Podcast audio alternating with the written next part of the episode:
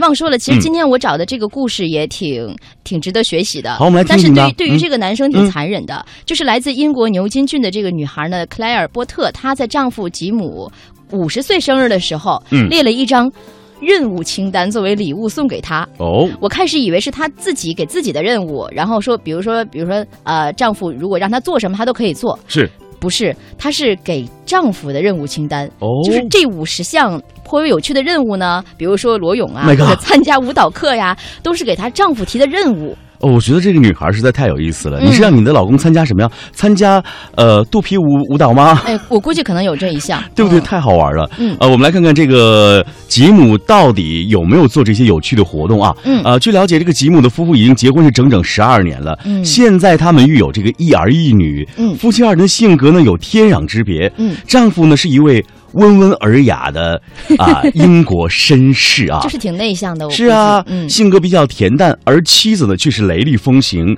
开朗大方。嗯那么克莱尔说呢，对于男人来说呢，五十岁是一个分水岭，意义非常重大。嗯他说，所以我决定啊，送他一份特别的礼物。此外呢，他还表示清单上的任务简单易行，却十分的有趣。嗯通过完成以下这些任务，希望丈夫啊能够体验一下平时不会去做的一些事情，让生活更加的有意思。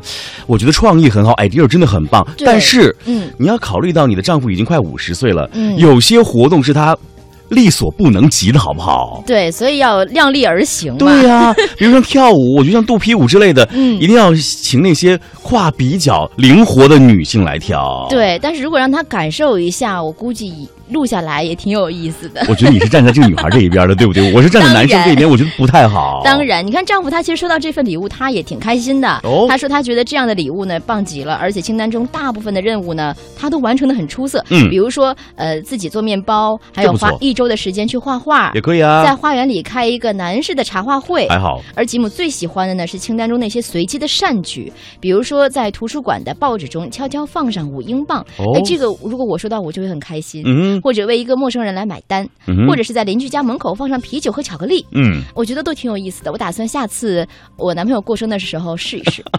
但是我觉得啊嗯，在现今这个社会当中啊，如果你要试了，比如说给报纸当中放啊、咱们中国的这个硬币放两块钱，人会觉得啊你有神经病。